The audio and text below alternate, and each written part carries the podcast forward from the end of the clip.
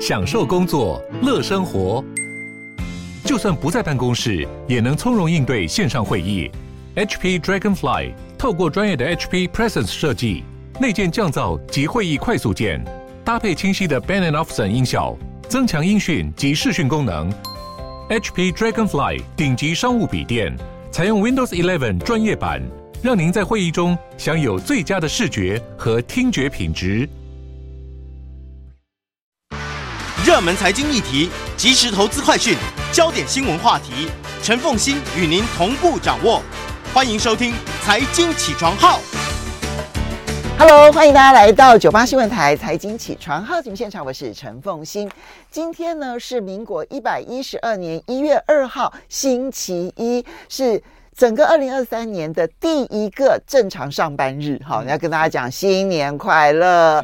那我每一年的第一天呢，第一个上班日呢，我一定会请我的好朋友 李贤阳，希望他承认我是他的好朋友，谢谢哦，请李贤阳呢来上节目，然后好好的卜个卦，然后看一下这个全世界的局势可能会出现什么样子的一个变化。嗯，好，那现在呢，艺术大师李贤阳就在我们现场啊，他。反正我就觉得他很好玩，就是跑去念了中山大学，念了学士，念了硕士，然后呢，然后继承了家学的这一个藏云会馆。是好，那现在呢，嗯，这个掐指一算，去我记得去年我不知道大家有没有觉得很惊悚啊？就去年其实李先阳就已经提醒大家，今啊不是应该是讲去年了哈。嗯，我们现在已经要讲民国一百一十一年了哈，二零二二年。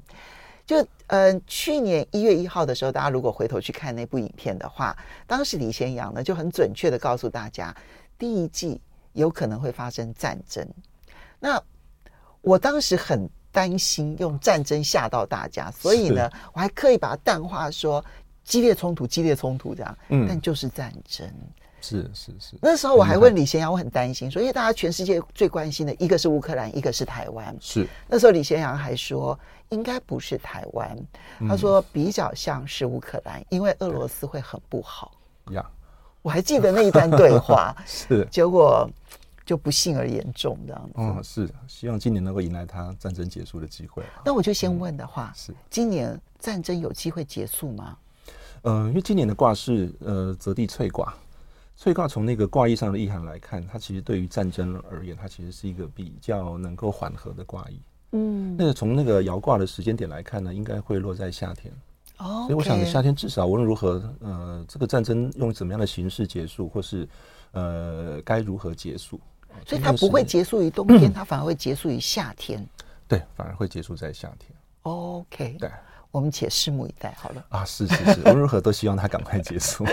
好，我们就进入今年的卦象哈。那我就不去解释了。刚刚这这个这个呃，李先生有事先提供给我们啊。那大家可以看 YouTube，或者是我们也会贴在我们九八新闻台那呃六 News 九八这个粉丝团哈，就 FB 上面我们会告诉大家这个卦象哈。那么今年整个大运而言，全年的大运而言，所测得的是泽地翠卦。嗯，这是一个什么样的卦象？呃，翠卦是一个汇聚的卦象哦，也就是说，其实明年会有一些情况是我们可以预期看到了，就可能不同的利益团体，然后不同的国家，它基于它接下来人的国国家的需求，它会不同的去会诊，凝聚力量。但是在这个过程里面，它也会拆散原来既有的组织。拆散原先既有的一些呃，应该是说原来的一些模式。OK，所以在这个初期的时候是其实是一片混乱的，尤其是在差不多在第一季在五月之前。所以先拆上过去的团体，是重新凝聚新的团体。对，那上半年是拆散的过程，下半年是凝聚的过程。我们讲的很很这个简略的话是这样子。可以这么说，但是上半年基本上你也看可以看得到那种分分合合的状态。嗯，你可能一下子会听到说，哎、欸，这这两位很好哦，可能过一阵就说，哎、欸，那两位也很好哦。所以这样的状况其实其实你非常难去判断，呃，整个局面的趋势究竟是如何。所以我都会提醒大家，就是说在五月之前，嗯，不管您是要投资啊，或者说你要对整体的趋势做一些判断，或是你要对你未来的一个事业发展的一个方向、国家种种，你想去做一些预判。五月之前其实都是要呃谨慎的，嗯，因为你所看到的都不见得是后续的结果。所以，当当然我们现在知道说地缘政治 分分合合是最混乱的时刻点。嗯，你觉得地缘政治有可能在五月之前它的分合看不出一个真正的一个趋势变化，但是到了五月之后，有可能凝聚出一些新的组合的可能性是很高的。哦，对，所以呃，在五月之后，您的任何预判，你看到它一家公司或是一个组织的好跟不好，你就可以大家去推估它后续的发展会是如何。OK，好，这个是全球哦，全球的地缘政治，当然我就会很立刻联想到，比如说美国跟欧盟啦，然后比如说这个中国大陆跟东协啦，嗯，或者是比如说 Court 啦，又比如说是 AUKUS 啦等等的国际组织啊，哈，大家可以去想象。好，不过。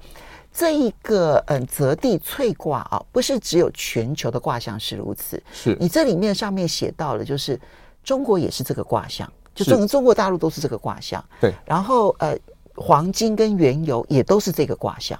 是因为它是居于中宫的卦象啊，所以中国在目前这个卦运啊，到二零二三为止，它是居中的啊。嗯所以原油啦，还有黄金，基本上都受到这个挂运的影响。嗯，也就是说，它受到一个经济最主轴的影响的成分最大。嗯，那如果以原油跟这个黄金来说，在二零二三这一年，呃，黄金的价格其实是会往上攀升的。嗯，可是原油反而不会。哎，同样都是泽地萃卦，为什么你认为黄金是上涨的，然后原油是下跌的？泽卦在类型上它比较偏向于我们一般所谓的贵金属了。哦，对，但是如果像原油的话，它比较像是乾卦。OK，哦，对，所以从今年来看的话，现在乾卦力量其实是消退的，但是呢，泽卦力量则开始增长。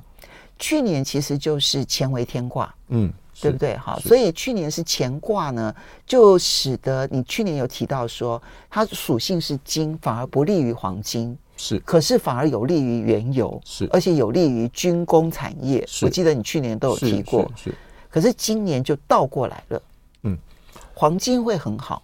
对，黄金会相对比较好，那可是原油会很不好。嗯，也许也不能到很不好了哈，但是绝对没有大家所期预期的是原油会不断的飙涨，其实看起来可能是没有。OK，好，那嗯、呃，这边呢、啊，因为中国大陆它是择地萃卦，其实之前李贤阳几次来上节目都提到说有个二十年大运啊，是那。嗯，中国大陆刚好在二零零四年到二零二三年这二十年，它是处于那一个大运的中心点。对，好，所以呢，全球是什么卦象，它就是什么卦象。嗯，嗯，可是从二零二四年开始，是，也就是明年开始，它就会往南迁移。对，东南亚这边变成了主中宫运，对不对？哈，对，好，所以今年是。中国大陆为中公运的最后一年，泽地翠卦对于中国大陆来讲，可能是产生什么样的变化呢？我们刚刚提到说，萃卦是一个汇聚的力量哦，在汇聚之前的混乱，其实是呃汇聚之前必然要经过的一个过程。嗯，但是既然是一个呃汇集的卦象，其实也有利于它在未来的一些呃，应该是说呃经济。哦，或是甚至在一些呃政治思维上面，他会倾向就是前阵子大家常在提到的，就是集中力量办大事啊，对对对，让所有力量能聚焦跟集中在某个特定的呃目标跟方向上。嗯，对，我特别会重视在经济的部分了，因为我印象很深刻，就是二零二一年，当时中国大陆呢，你就已经提到说它是一个改革的卦象，嗯，是，然后到了二零二二年还是个改革的卦象，嗯，今年。就出现了变化了吗？呃，是我刚我们刚刚在提到那个萃卦所带来的意义的时候，因为萃卦终究是汇集的意思。那它你可以想象一个一呃呃呃一块土地，那水呢会汇聚在一个地方，那汇聚在一个地方就代表鱼啊、羊啊、牛啊，基本上也会来这边取水。哦，所以你现在看到它的汇聚，似乎在这个过程是个阵痛期。那这个汇聚是只有内部的汇聚，它会有吸引外来的汇聚力量的可能性吗？呃，还是会，因为既然是汇聚，它慢慢的还是把外面力量再重新汇聚进来。就像我们刚刚说一个绿洲，好，我们想一个绿洲，哦、对，然后让所有其实都会到这里，嗯，对，但只是说这个过程需要一段时间，所以。因为你刚刚提到了这个初爻，就是五月之前看起来还是属于混乱，因为全球卦象是如此，所以中国大陆也是如此嘛。五月之前还是有很大的混乱变化的可能性，但是是。夏天之后，它会就凝聚出不但属于自己的方向，也让全世界似乎接受了它的方向，是能够看见它接下来它的商机是什么，嗯，它未来的发展目标是什么，啊，那这些基本上都是可以看得见的。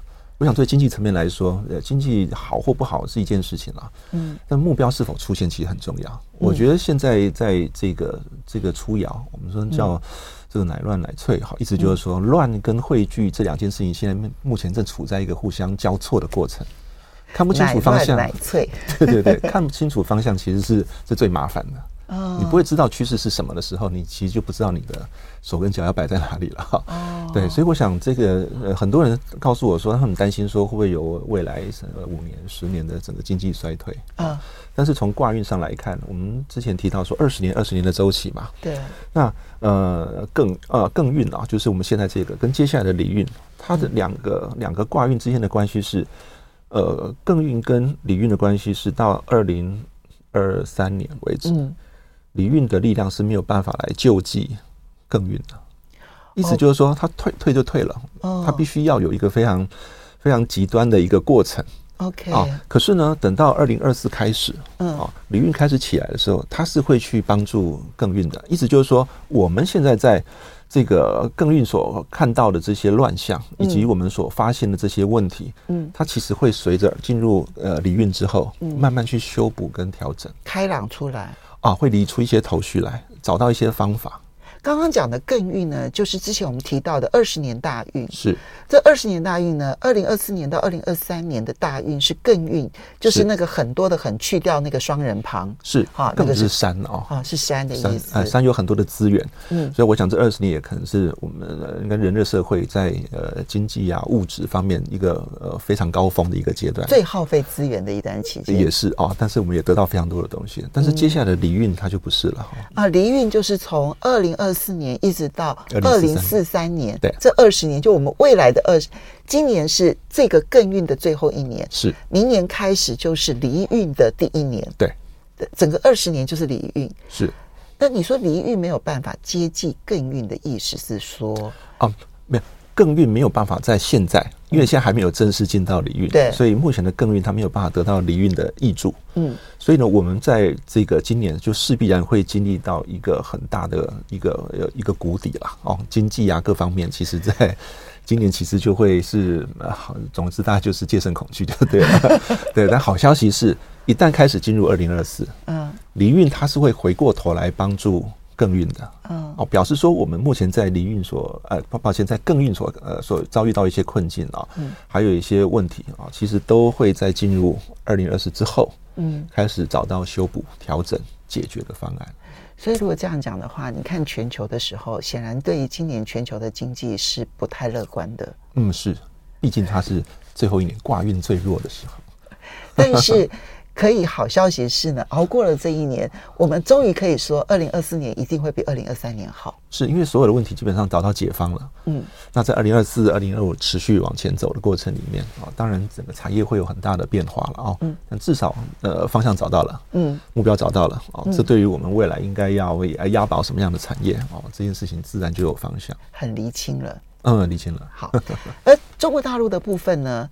可是你刚刚提到的，看起来它的呃奶乱奶脆哈，那个奶乱呢，那个乱呢是在上半年或者是说前五个月，嗯，奶脆是后面的七个月，是。那这样子看起来它比较像是开低走高了啊，可以这么说。哦，是可以这么说，所以我们其实在在今年可能会陆续陆陆续续听到有有关一些跟可能接下来离运相关的一些一些一些资讯，嗯。啊，因为离运属火嘛。嗯，呃，所以呃，在接下来的二十年里面，包括这个能源产业啦，嗯哼，光电啦，嗯哼，好，还有包括我们说半导体，其实半导体现在已经走到光电的阶段去了啊。哦，这些其实都是在接下来呃二十年非常重要的课题。未来二十年，对能源的技术啊，哦，这也是在接下来二十年里面。新能源，大家可以想象到，对，嗯，它会是一个显学。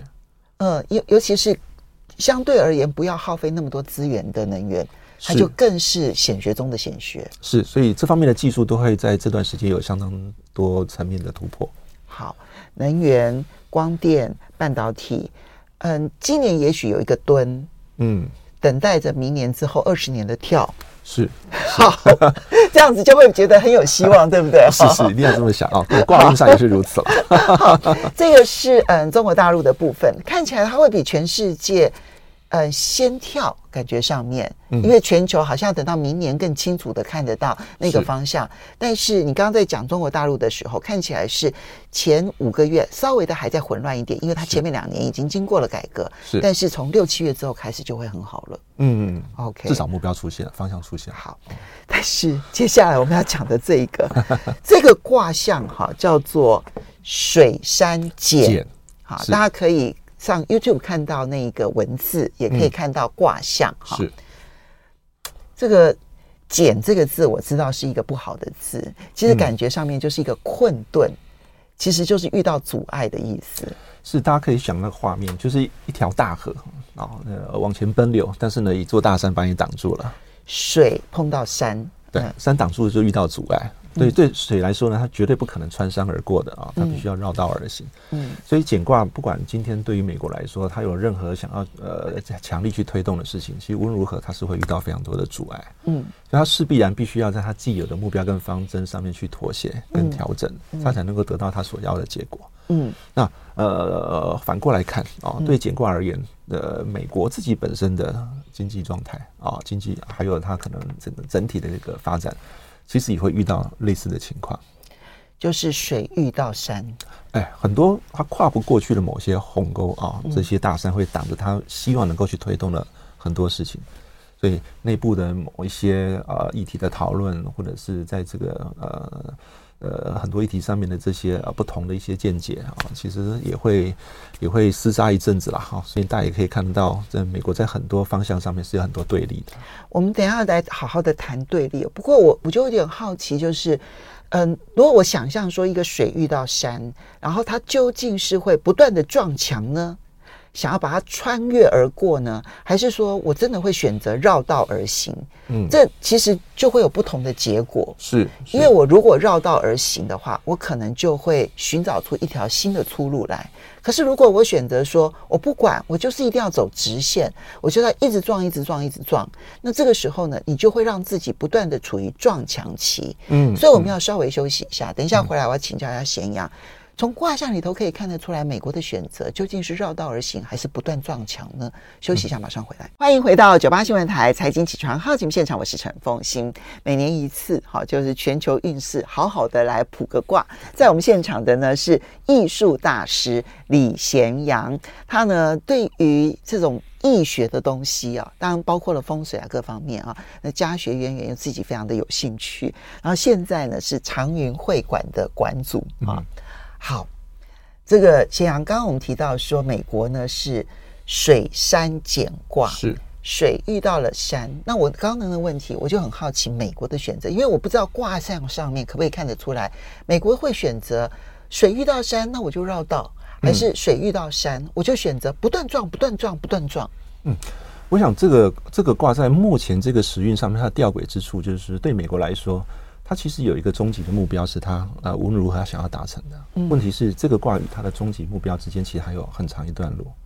还有一座山吗？是是是，还有一座山啊、哦。所以呃，可是当你觉得你的目标必须要达成，可是你对于这个达成目标的可能性，你其实还处在一个混沌未明的情况之下，你会做什么？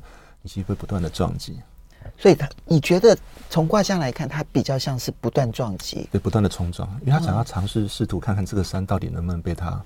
给打穿，嗯，对，所以但是问题从卦运上来看，呃，水山简卦它要到当运的时间点，其实是要更长之后，至少十年以后。哦，这里要提一下，就是即便是像这样子的一个水山简卦，在不同的大运中间，它所代表的意义也不一样。是，呃，每二十年的周期嘛，啊、哦，所以当它得运的时候，它得运；当它不得运的时候，其实它的卦意就必须要有一个另外一个方向的解释。所以，同样的一个卦。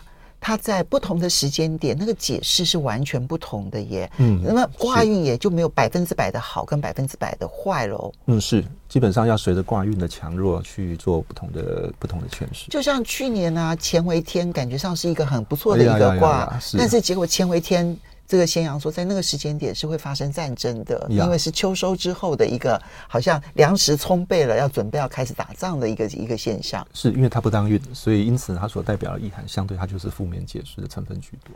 而这个水山蹇卦更是负面的解读的的方向，因为水山碱的碱啊，碱就是山嘛。我们刚才讲更运，可是它是最后一年了。哦，对，但是坎卦是在一运的时候，你知道，其实还有很长一段时间。嗯，对，所以的确啊，他的确有个目标在。嗯，这个目标来说，对他从他的角度来看，当然是好事了啊。问题是还还要好长一段时间。好，那这样子的话，它反映在很多的方面，比如说它内部政治，这是一个要观察的。嗯、然后第二个要观察到它的内部经济，嗯，然后第三个是它的外部人和，这样可以看得出来吗？嗯、呃，从这个整体卦运上来看，就像我们刚刚提到，在非常多的利益还有国家的这些呃折冲之间，呃，重新在呃地缘政治上面的排列组合是肯定会发生的。哦，对，所以我觉得可能接下来因为是离运的关系嘛，啊，所以不管是美国或者是中国，甚至是欧洲好了，其他。我们以前他常在讲说逐鹿中原啊，那接下来就要逐鹿东协了。逐鹿东协，真的，所有的所有的资源、所有的力量、所有的焦点，其实开始会往那边移动。对，因为二零二四年开始，它就是进入了中宫的这个这个宫位这样子。是是，但你可以，这也会发生一个现象，就是说，看当所有人的目光的焦点都聚焦在呃在中国的时候啊，它的移动移进其实都是被放大检视的啊。但是如果今天这个卦运开始往南移动了。OK，这个时候焦点就放在东协，放在东协了。那中国大陆就相对而言，可能就不会被那么用显微镜来观察了。嗯，是因为所有的所有的那个所有的讯息，还有各各方的进驻，都跑到东协去了啊。所以东协其实可以会会在接下来一个阶段，它会迎来一个既成长，但是又。又折冲又又混乱哦，但是呢，各个国家的发展又呃两呃参差不齐啊。所有的成长一定是在混乱中成长啊，是，所以但是我们回到二零零四年的中国大陆，又何尝不是如此 啊？的确，的确，嗯，是。所以，嗯、呃，美国今年的经济听起来感觉上撞衫了。对，一个在一个前不着村后不着店的情况之下，我相信它的它的经济会遭遇到一一段时间可预期的衰退了。所以现在在你直接用衰退哦，因为卦运就告个段落了啊。是，我想这这这个词虽然会大家会避免去运呃去用到啊，他会想方设法让这个事情不要发生。但是从现实的情况来看，我觉得这个事情发生的机会其实非常高。哎，我觉得联准会的鲍尔应该要学一学艺艺术，这样他可能比较知道他该做什么。这样好，那刚刚是美国的部分，我们来看欧洲。欧洲的部分呢，泽风大过卦。是。啊，大的过错的大过，对，泽风大过是承担压力的意思，泽是沼泽的意思嘛？是是，沼泽上面的风是，这什么意义？啊？这应该是泽风。哦，上面是泽，下面是风，是是是。它其实本本来那个本来这个卦象的意思是，你可以去想象说有一有一座桥啊，看起来挺宏伟的啊，嗯，可是呢，它两头衔接的地方其实非常的脆弱。哦天哪！哦，所以我们可以看，哎，东呃欧盟看起来呃基本上呃过去的经济跟文化中心啊，一切基本上它的那个基础都在，但是能够去支撑这件事情的资源，嗯，还有它的未来的发展的力度，它其实是相当是脆弱的状态。OK，对，所以对，可怜哦，哦，是，所以对泽峰大国来看，我想呃，明年于它不会是一个太轻松的一年了。嗯，啊、哦。那我我我看到这个卦的时候，我也想说，那那后后续的情况会如何？我想以以欧洲来看，呃，如果呃俄乌战争能够告一个段落，嗯嗯，我想对于欧洲来说，当然会有一个很大的商机，就是乌克兰的这个重建啊。只是说这件事情到实际上能够开始进行，然后呢折冲，我想可能还不到还不到时候。就乌克兰的重建商机，就算是比如说五六月能够停火，嗯。可是没钱呐、啊，大家都没钱呐、啊，呀所以我我我也相信，恐怕很难立刻重建，他可能必须要，可能到大家经济状况好一点，会愿意帮助他稍微的重建。是，所以，所以我觉得明年还没有办法、哦。呀呀，所以这个泽风大过的压力这件事情，其实还是存在，但是他们会知道他们的问题的点到底是什么。嗯嗯，什么必须要妥协？我应该要怎么样去做个调试？所以一直等到二零二四之后，我们刚提到李运才终于能够去救济啊，更运所留下来的这些烂摊子啊，嗯啊，所以明年基本上还是辛苦。所以明年欧洲今年今年今年 什么？二零今年今年二今年二零二三年今年二零二三年，对对对，你看每一次我们这样子，因为一月一号的关系，所以每一次要调整那个年份的时候都要很小心注意。欧盟已经很不好，因为去年我印象很深刻，去年呢那时候是山峰古卦，古对古卦是内部空虚的意思。你就讲说它内表面上看起来团结，内部其实是很分裂的。是我们当然其实从地缘政治上面来讲，也可以看到那种分裂。嗯、每一个国家有一点点虽然够细苗这种味道在，就大家赶快去找自己的出路。哦、是那今年的卦象里头，他们有机会团结吗？既然知道自己的问题，也知道自己两头空，那能够团结在一个有重心的一个位置上吗？呃，就像我们刚刚提到的，泽风大过，如果你要从这个卦的比较正面的角度去看，就是大家会共同发现问题的核心、核心的点在哪里了。所以自然在很多事情的这些折冲上面啊，最终是会得到一个呃，应该是说大家可以共同去理解的一个答案。嗯，但因为流年的卦啊，流年其实有一年的时间。嗯，哦，以这个泽风大过它的卦意的那个呃后续的一个发展性来看，我想这个是非常明年下半年，甚至可能要接近到。二零二四之前，就二零二三年底，嗯，这些所谓的二四年才能够稍微有一点点，对这些目标方向以及应该如何啊，这件事情，其实到那个时候或许才会真正看得到。我这样听起来哈，我想请问一下，因为美国是水山蹇卦是，然后欧盟呢是这个泽风大过卦是，就这一个大运来讲，谁比较不好？我这两个卦其实都是在卜卦的时候，如果卜到这两个卦都是相当不利的卦象了。嗯，哦，但只是说从这个呃，应该是说呃国家的概念去看卦，我们其实都会去看它的一体两面。嗯，就好跟坏之间，其实它可能就是互为因果，嗯，啊，互为表里，嗯，啊，所以如果我认为从从卦象来看，至少呃水山蹇所遭遇到的冲击跟副作用其实是比较大的。呃，还比较大啊。对，泽翁泽翁大过，就是说我已经知道这个桥其实撑不住了。哦，我至少认清现实。哎，我理解这个状况了，所以我在很多的抉择上面，我不可能去采取一个非常极端的照进的选择。嗯，因为两边一旦垮了，你中间的桥再好也没有用，它就垮。对，啊、对，对，所以这两者之间至少在一个呃出发的心态上面很不同。所以美国是明嗯、呃、就不知它不可为，但是要强为之啊。对。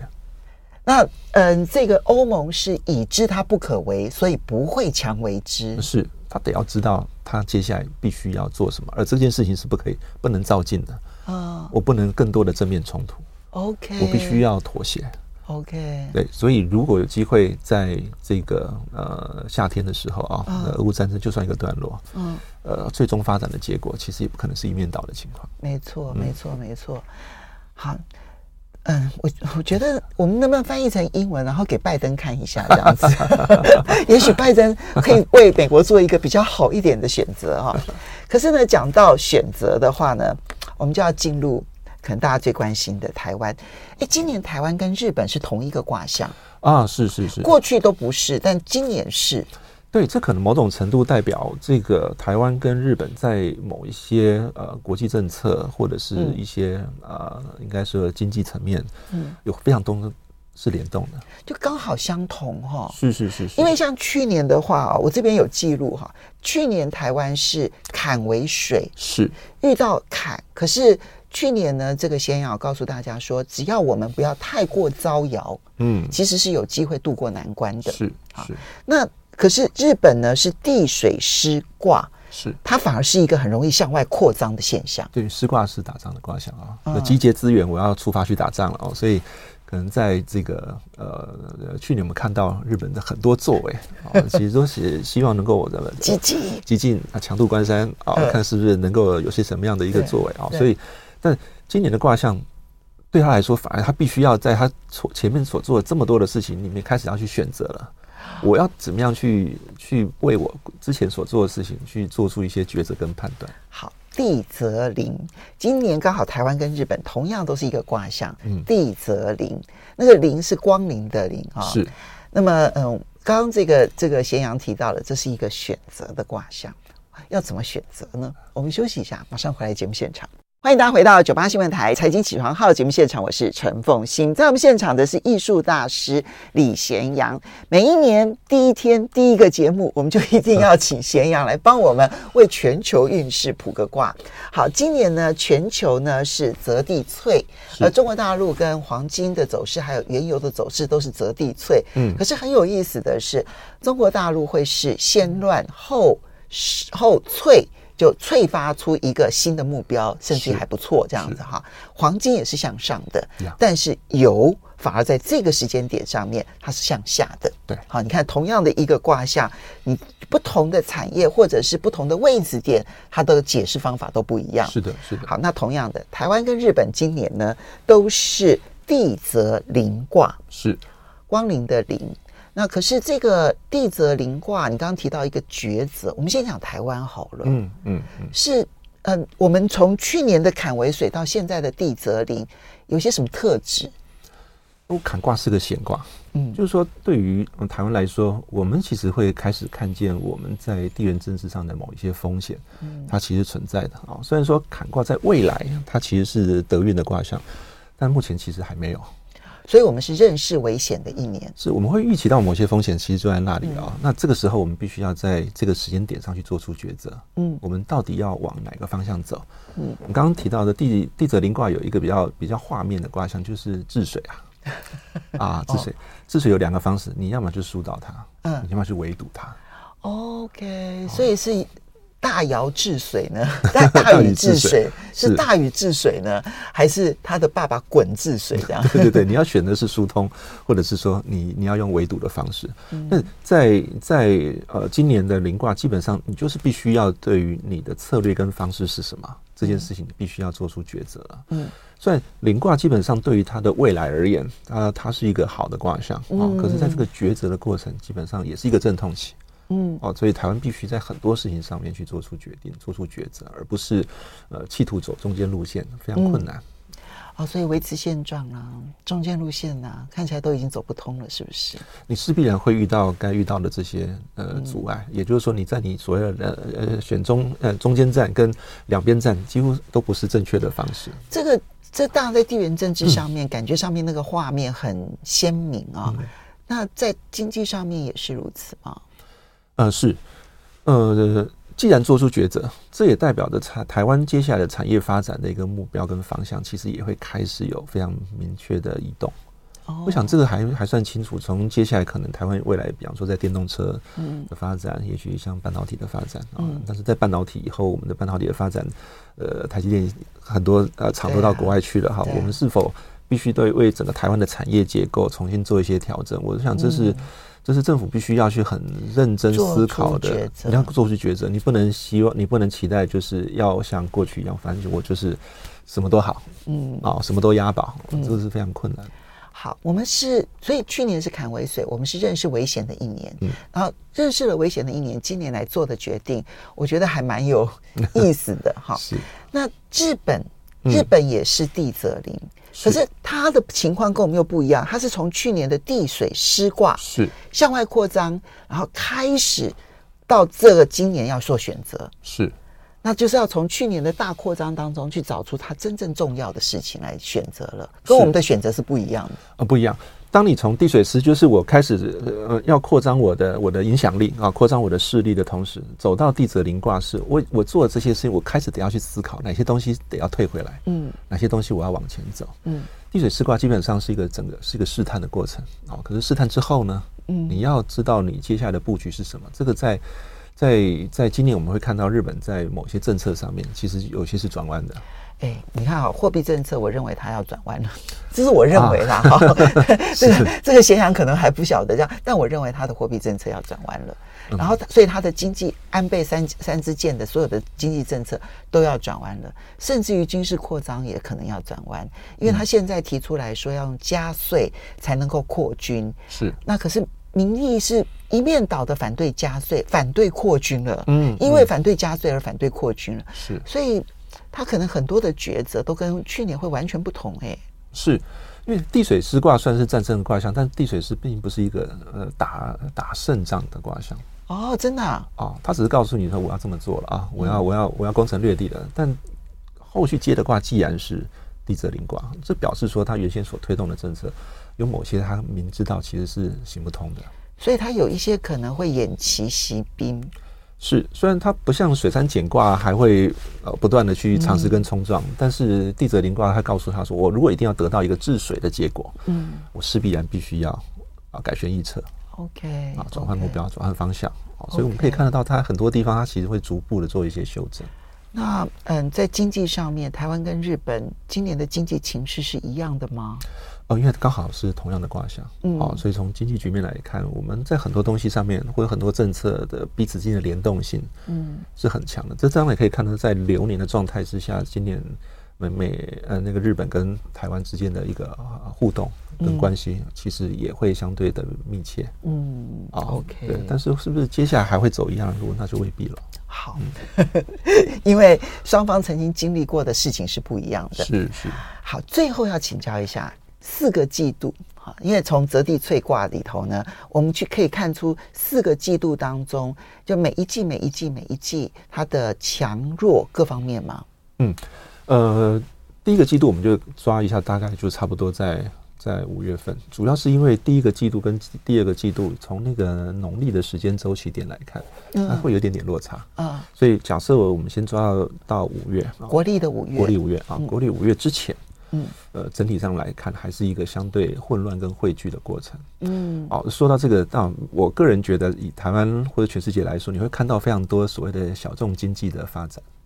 小众经济，哎，小众经济啊，小众经济就是说，哎，呃，呃，一个族群啊，那他可能这个族群里面，他们对于他们的需求啊，或者对于他们怎么样去取得这些资源啊，会有一个 group，一个小的小的。啊，小小区域小区域的发展，嗯哼，那这个小区域的发展呢，基本上它其实就是一个各自怎么样，呃，迸发，哎，各各自爆发的一个状态。但是因为是一个小众，嗯，对啊，迸发迸发迸发这样子，呀呀呀，所以它在这个这个乱的过程之后呢，这些迸发又会慢慢再汇聚，哦，所以我想的呃呃，经济也会自己找自己的出路了。所以在第一季的时候，我们大家会看到非常多类似像这样子一个主张。想法哦，各各地各自为政，这种感觉其实会看得到。嗯，但是如果你从全局上来看，我们确实呃会会看到非常多的政策，其实都是不断在修正啊、后悔啊，然后再调整。嗯，在这个过程在五月之前，所以五月之前其实是一个相对混乱的状态。如果不管您今天要做任何决定啊，呃，只要是重对你自己而言是重大决定，我其实都会建议大家在五月之前，其实最好听看听，观望一下。先不要做决定哦，但五月之后呢，其实很多东西会逐步的明朗。嗯，说到这个，呃，以投资而言啊，我建议大家在投资这件事情不要看产业，嗯，要看公司。为什么？有些我们会觉得说，哎，今年这个产业很好，所以这个产业应该整体上来都不错。嗯。